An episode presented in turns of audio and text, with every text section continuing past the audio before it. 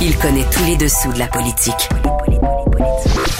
Chef du bureau d'enquête de l'Assemblée nationale.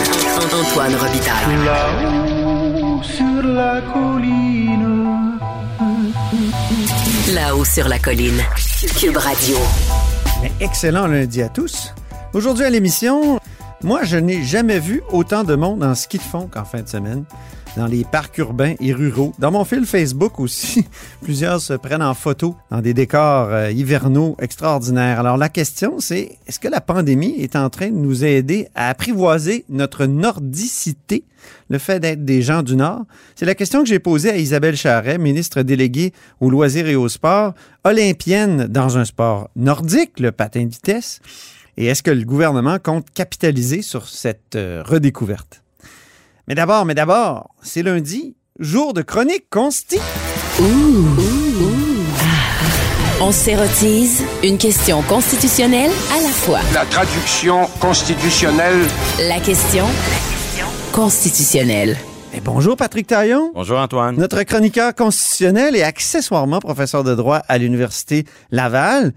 Commençons par clarifier quelque chose. La semaine passée, Patrick t'a déclaré que la gouverneure générale, c'est comme un notaire. Il opère la transaction qui, sans lui, ne peut pas s'officialiser. Mais il n'a pas de pouvoir, il ne choisit pas la maison, on ne lui demande pas son avis. C'est pas un peu méchant, ça, pour les notaires? Moi, comme fils de notaire, en tout cas, ça m'a fait tiquer. Oui, euh, je, je m'excuse auprès des notaires, euh, je m'excuse auprès des gouverneurs généraux et des lieutenants-gouverneurs pour cette comparaison qui a ses limites. hein. Euh, un notaire, un avocat, ça fait beaucoup plus que euh, officialiser des transactions. Ça, ça fait des, ça accompagne leurs clients dans des conseils, évidemment. Mais ce que je veux essayer de faire ressortir à travers cette cette comparaison, c'est la dimension souvent oubliée par le public. C'est-à-dire que un gouverneur général, c'est c'est pas fait pour tout le monde d'occuper ce métier-là parce que juridiquement, Ouais. c'est comme le plus important du système. OK. T'es indispensable. Et là, la- l'analogie avec une transaction immobilière ou commerciale, ben, c'est que Évidemment, on peut, dans certains cas, vendre notre compagnie ou notre maison ou notre terrain à qui on veut, mais sans le geste qui officialise juridiquement la transaction, Ben oui. rien n'est possible. Mais c'est la même chose pour à peu près tous les décrets, toutes les nominations à Ottawa, l'adoption de toutes les lois, ont- tous ces actes-là ont besoin d'une sanction de la part du GG. Donc, être GG, c'est vivre dans un univers où, d'un côté, c'est une, une réalité, c'est un vrai job. Il faut constamment poser ces gestes-là et le protocole et l'impor- l'importance que ça a peut nous mettre dans une tentation de prendre, de se prendre au sérieux là-dedans.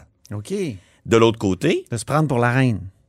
Ben, c'est ça, on est son représentant après oui, c'est ça. De l'autre côté, On a vu ça à Québec avec Lise Thibault. il y a une réalité politique qui fait en sorte que nous sommes politiquement insignifiants lorsque nous sommes un, un- Gouverneur un gouverneur général. C'est-à-dire que nous n'avons pas vocation à exprimer une opinion, une influence.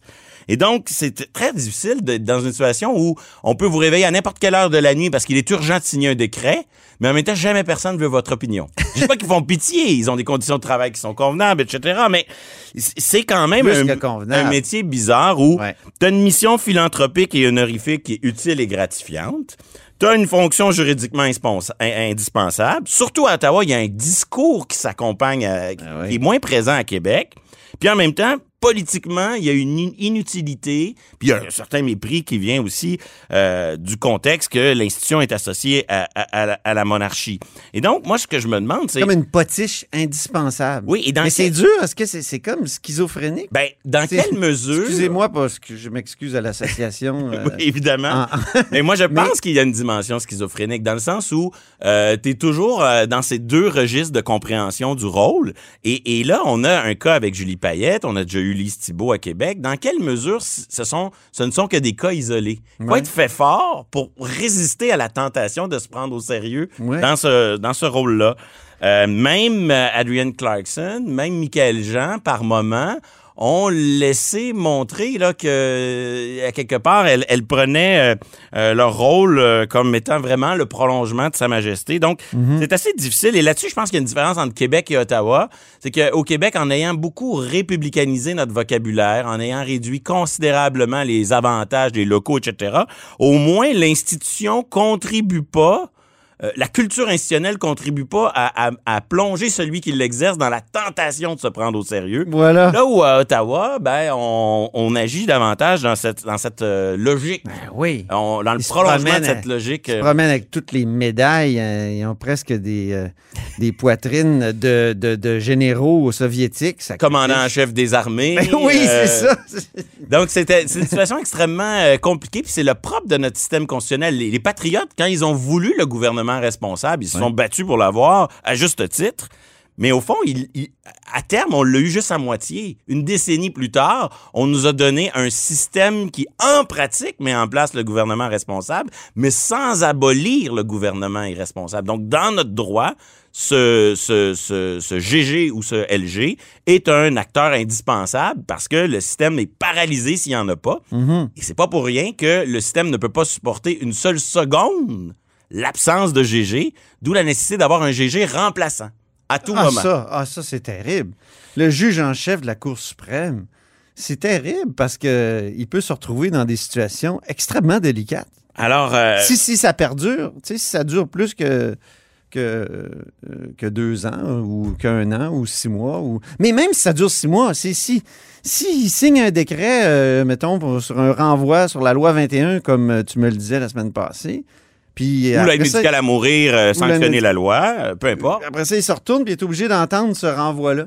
Et les tribunaux le disent, là, les, nos standards en matière d'indépendance judiciaire, c'est pas que euh, la- la- la- les tribunaux soient effectivement indépendants, ça oui, mais en plus, il faut qu'il y ait apparence d'indépendance. Donc, c'est extrêmement inconfortable, cette situation où le juge en chef de la Cour suprême agit comme gouverneur général provisoire, administrateur du Canada temporairement. C'est euh, c'est problématique. Mais ça, ce serait pas une un changement constitutionnel que de changer ça? Je pense que c'est dans la loi sur la Cour suprême. Euh, c'est dans les lettres patentes euh, du gouverneur général et effectivement, ça fait partie des choses qu'on peut changer. Donc, notre débat sur le, le- le- le gouverneur général, il est souvent... euh, euh, il, est, il est souvent court. Hein? Est-ce qu'on abolit ou pas la monarchie? Ouais. Par quoi on la remplacerait?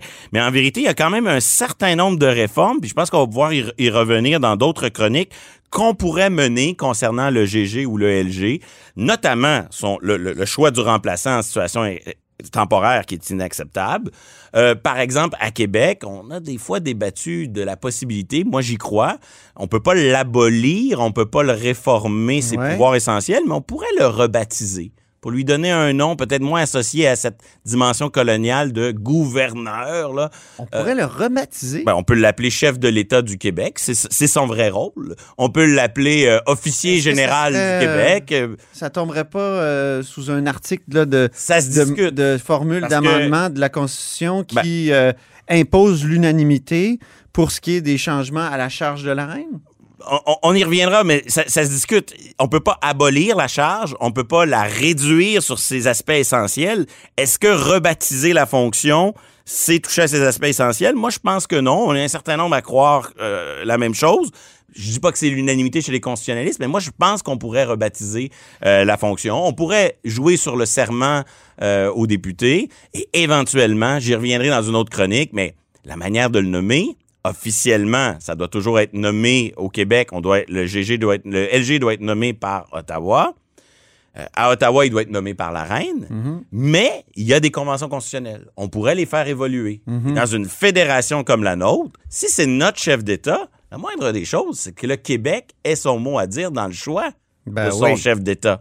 Et donc, est-ce qu'un jour, l'Assemblée nationale pourrait pas recommander un candidat qu'Ottawa serait ensuite obligé d'entériner Ça de avait nommer? commencé sous Mulroney, ça. Puis c'est, On l'avait fait pour les sénateurs euh, pour euh, sous Mulroney.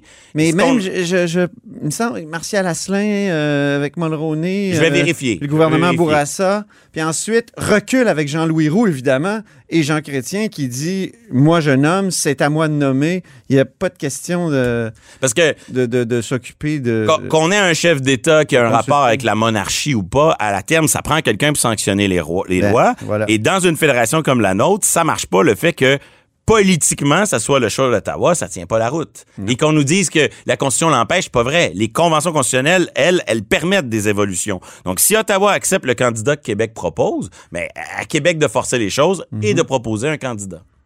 Autre sujet, nos premiers ministres, euh, la semaine passée, t'ont fait penser à euh, un slogan de mai 68. Oui, on a Il est interdit d'interdire. C'est un, un beau grand slogan de mai 68 qui est comme devenu une sorte de norme aujourd'hui dans une certaine, euh, un certain courant de pensée? Ben, on a, on a une utilisation du droit comme un beau prétexte. Deux beaux exemples cette semaine. Euh, Legault sur les sans-abri. Euh, Monsieur le Premier ministre euh, du, du Québec dit ben, si on crée une exception pour les sans-abri, ça va pas fonctionner. N'importe qui va pouvoir se prétendre sans-abri. Donc, on utilise l'incapacité à créer euh, l'exception, la formulation, Ouais. l'interdiction comme prétexte pour justifier l'inaction. Or, euh, l'Ontario a créé l'exception en question. Donc, Ben on oui. voit, il se sert de prétexte. Même chose avec Justin Trudeau, premier ministre du Canada, sur les voyages. Il nous dit, euh, ah, il y a la charte qui crée un obstacle. Pourtant, il a déjà créé des interdictions depuis le début de cette crise. Euh, il y a déjà, il y a déjà eu il a laissé des, la bulle atlantique il y a se les- créer. La bulle atlantique s'est créée. une violation Donc, on de voit que- 6. On voit que le droit sert souvent de prétexte pour dire ben eh, on, on voudrait que je pose tel geste mais euh, techniquement je peux pas et ça il faut euh, euh, se méfier de ça. Il faut se méfier aussi je pense et ça ça va être à suivre cette semaine de la tentation du gouvernement fédéral d'utiliser le dossier de l'interdiction du voyage des voyages pour centraliser la gestion de la crise. Euh, depuis le début C'est une tendance, euh, comment dire, générale dans l'histoire de, Oui, du Dominion. oui oui les grandes Hein? guerres etc. Oui oui tout à fait. Un moment de centralisation. Donc, c'est assez simple. Depuis le début, nous sommes dans un état d'exception qui est provincial. Compétence sur la santé, donc des lois provinciales qui organisent les mesures d'urgence. Mais Ottawa dispose d'un très large pouvoir en situation d'urgence et d'exception. Pour le moment, les provinces lui ont fortement recommandé de ne pas l'utiliser. Mhm. Et là, ce qu'on entend, c'est que s'il faut interdire les voyages, ben peut-être qu'il faudrait au moins minimalement, préalablement, décréter l'état d'urgence fédéral. Et Avec- donc, Mais l'utilisation... de quelle manière? Il- C'est ça, il y, a, il y a tout un débat, là. Avec Euh, l'utilisation de mais- la loi sur les mesures d'urgence, qui est le, Ouais. le- la suite de la loi euh, sur les mesures de guerre qu'on a connue jadis. Refaite sous Mulroney en 88. Donc, c'est Mais comme... c'est ça, c'est la loi qui avait servi à Pierre Trudeau de, d'invoquer les mesures de guerre, on disait à l'époque. Donc, c'est la tentation pour Ottawa de dire, ben, vous voyez les provinces, vous, vous voulez que j'interdise les voyages? Ben, en contrepartie, je vais prendre une plus grande place en imposant mon pouvoir d'urgence, qui va me permettre de quoi? De faire fi du partage des compétences au nom de l'urgence et aussi de, selon cette logique, euh, mieux justifier plus facilement les, dérogations aux droits et libertés ou les atteintes ou les limitations aux droits et libertés. Quoique la loi des mesures d'urgence, on l'a regardée ensemble la semaine passée, puis dans son préambule, il est écrit clairement que la loi ne peut pas permettre de violer les droits et libertés. Donc là, l'article 6, ça serait difficile d'interdire les voyages en invoquant la loi des mesures d'urgence. Est-ce qu'il n'y a pas d'autres... euh, Ce qui montre encore une fois que c'est un faux prétexte parce que les droits et libertés sont pas absolus. Non. La loi sur les mesures d'urgence le dit. Au fond, nous, on on- on n'écarte pas les instruments. Les instruments sont capables de s'adapter au contexte. Mhm. Et donc, dans le préambule, on rappelle que les instruments de protection, le charte, déclaration canadienne, etc., là. existent. Ils sont là.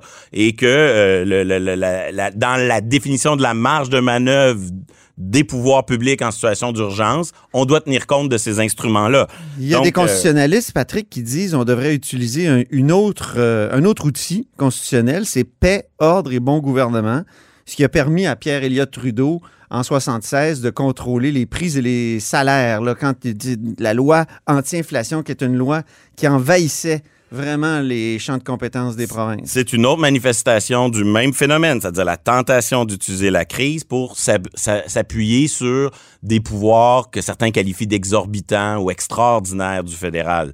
Donc, d'une certaine façon, c'est une manière de rendre aux provinces un peu là, la, la, la monnaie de leur pièce en disant, vous vouliez que je pose un geste de plus, ben vous allez en avoir deux, un qui vous plaît, l'autre qui vous déplaît. C'est ça, exactement.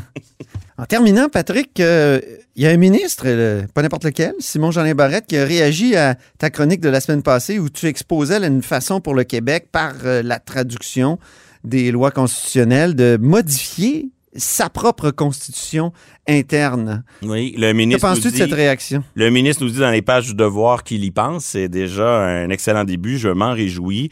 Et on voit dans le reportage de Marco Belair-Cirino hein, qu'il interroge un certain nombre de collègues qui sont pas tous euh, unanimes sur la façon d'interpréter la proposition que j'ai faite, mais qui qui montrent bien la tentation de il faut pas sous-estimer ou surestimer la proposition. Oui, oui, ça, Hein, tu l'avais bien rapidement, dit. Oui, oui, oui. très rapidement. Et, et on le voit dans le débat là, des, des Marc Chevrier, Guillaume Rousseau, Maxime Saint-Hilaire et Stéphane Beaulac, que euh, selon le, le- la tentation d'y voir une solution miracle ou une solution insignifiante, euh, le, le débat se, se- se- se cadre. si je- Mais euh, le titre le dit bien, ça fait son chemin, puis on aime ça quand des chroniques de là-haut sur la colline font leur chemin. Mais il y avait un- des textes dans le devoir aussi, là, c'est pas juste la chronique.